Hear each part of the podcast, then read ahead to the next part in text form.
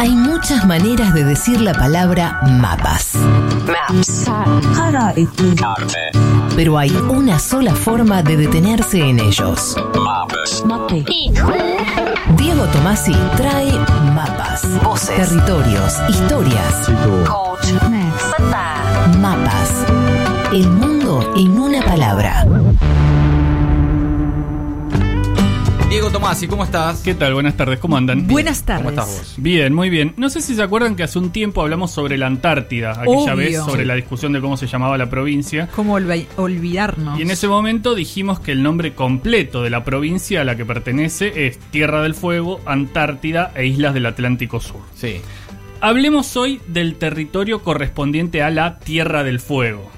Digamos que esa especie de triángulo que a simple vista distinguimos como Tierra del Fuego en realidad es la parte argentina de la isla grande de Tierra del Fuego, Ajá. Ajá. que está separada del continente por el estrecho de Magallanes Sí. y que tiene al sur el canal de Beagle. Todas cosas muy famosas y reconocibles y que uno incluso se acuerda visual, visualmente. Sí.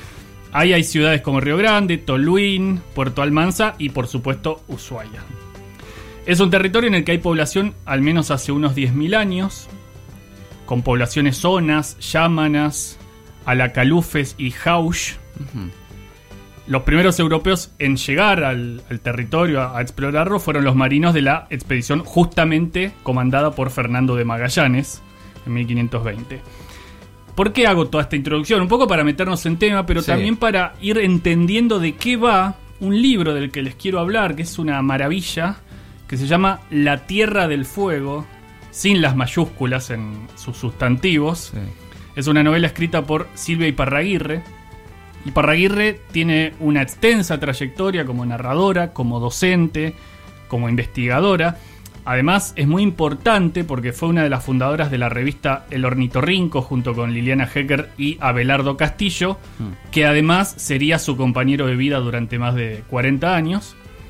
Y La Tierra del Fuego, la novela de Silvia Iparraguirre, cuenta, ¿qué historia cuenta? Cuenta la historia de Jemmy Button, un yamana que fue parte de un experimento extrañísimo porque en el año 1830 fue llevado por Fitzroy, el navegante Fitzroy, Sí. a Londres. ¿Por qué llevaron a un indio yamana a Londres? Querían ver cómo se asimilaba a la sociedad británica Ajá. Y como es de esperar, esta historia termina muy mal. Sí, no, no me imagino que termine sí, bien. no hay otra sí. manera. Llevarse un ser humano para ver cómo se adapta a miles de kilómetros me hace pensar en los zoológicos humanos. Bueno, hay mucho Que es de un eso. tema que tengo ahí para charlar, pero nunca me animo. Es terrible. Hay mucho de eso porque además, claro, ya la mirada previa a la llegada de, de estos navegantes es la de una persona menos que humana Claro. respecto del- de, los habitantes de la Tierra del Fuego. Entonces, ¿cómo hacer para encajar eso con alguien que quieren que se civilice? Sí. Bueno, vamos a escuchar a la propia Silvia Iparraguirre acerca de por qué quiso escribir esta historia y esto es lo que dice. ¿Qué fue lo que me impulsó a escribir sobre Jamie Button? Yo estaba haciendo la corrección de estilo de una traducción alemana al español de la obra de Martín Gusinde, el jesuita antropólogo, sobre las cuatro etnias de Tierra del Fuego. Una de ellas era los yámanas y ahí apareció por primera vez el nombre de Jamie Button, que no era en realidad su nombre verdadero, como yo averiguaría mucho después. Su nombre verdadero era Omoilume, perteneciente al grupo étnico de los yámanas, indígenas canoeros de Tierra del Fuego. Me sorprendió que esa historia estaba incrustada en la historia argentina. No se conocía a fondo esta historia, me pareció singularísima y me llamó mucho la atención. Era en una nota al pie de ese volumen, anoté varias cosas que me importaron y me importaron como curiosa, como que me gusta la historia. Empecé a buscar a Jamie Button por la Biblioteca Nacional, por el Museo Antropológico ahí de Moreno al 300, por distintas bibliotecas del Instituto de la Facultad y demás, buscando esa figura un poco errática, un poco difuminada, que era este chico que a los 15, 16 años lo lleva Fitzroy a Londres y después empezó la idea de una novela. En principio pensé una novela en primera persona, era imposible ser contada por él, por el propio protagonista, porque no me puedo poner en la cabeza de un yamana, no sé cómo pensaban los yamanas. Así que cuando descubrí que podía tener un narrador testigo, un narrador de la misma edad de Jamie Button en aquel momento, o sea, alguien muy joven de 17 años, digamos, ahí descubrí la novela, descubrí que podía ser escrito. Es decir, era una gran historia, pero no tenía una novela. Cuando descubrí ese narrador en primera persona que se llama John William Guevara, descubrí que podía escribir una novela. El libro de Silvia Iparraguirre, La Tierra del Fuego, es el registro de John William Guevara, este hijo de una criolla y de un inglés, un hijo bastardo, que un día recibe un mensaje en el que le piden detalles de sus encuentros con Jamie Button en Tierra del Fuego. Les leo cómo empieza la novela. Dale. Hoy, en medio de esta nada, sucedió un hecho extraordinario.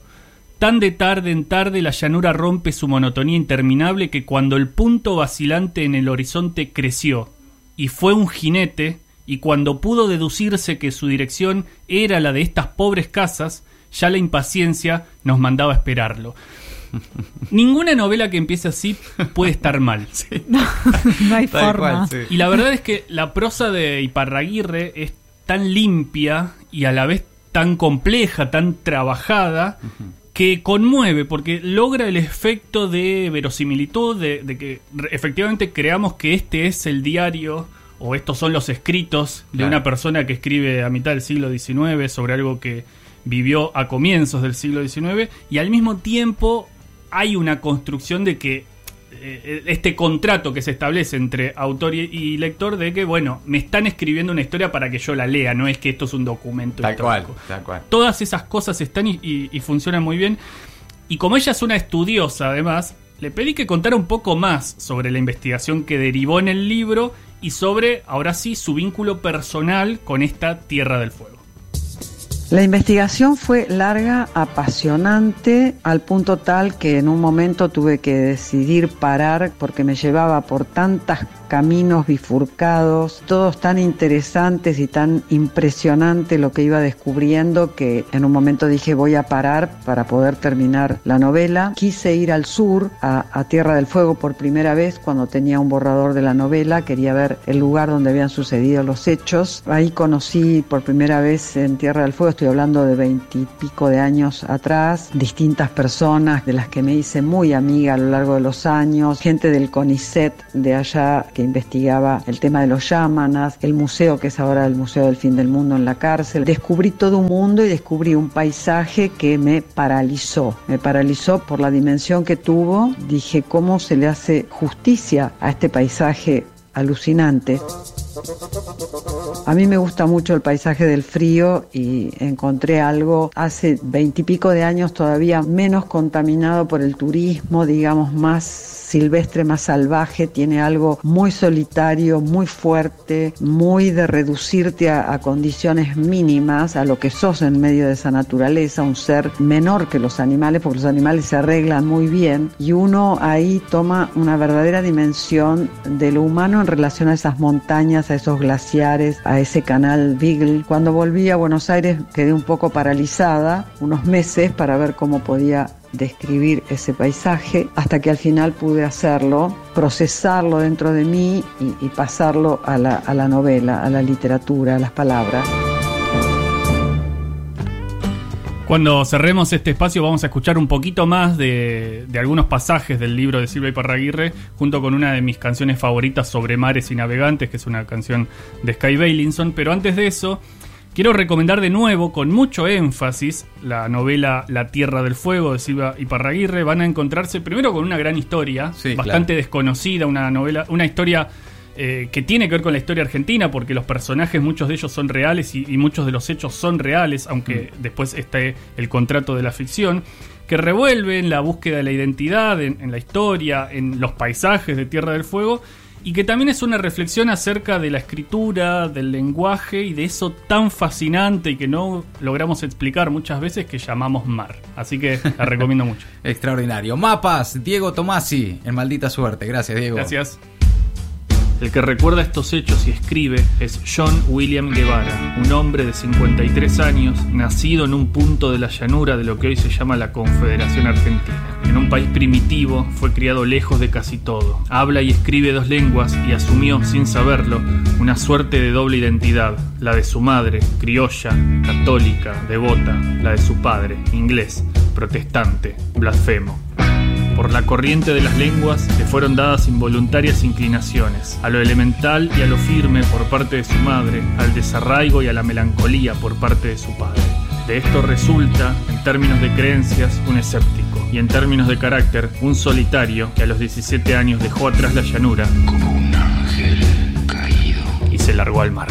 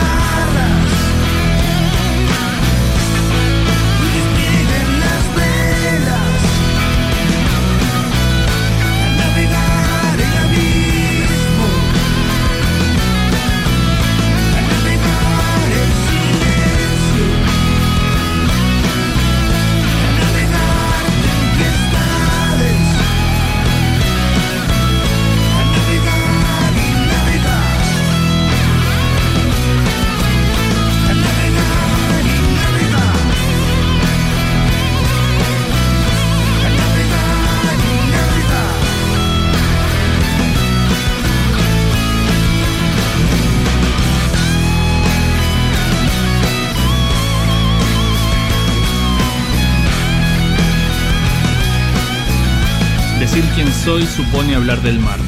Muchos años antes de ver el mar supe que estaba en mi destino, como estaba en el destino del protagonista del libro con el que William Scott Mallory, mi padre, me enseñó a leer. El mar, su voz y el idioma inglés se juntan indiscerniblemente en los primeros años de mi vida. De mi vida diré mental. Mati, Jera, Ori y Gaby.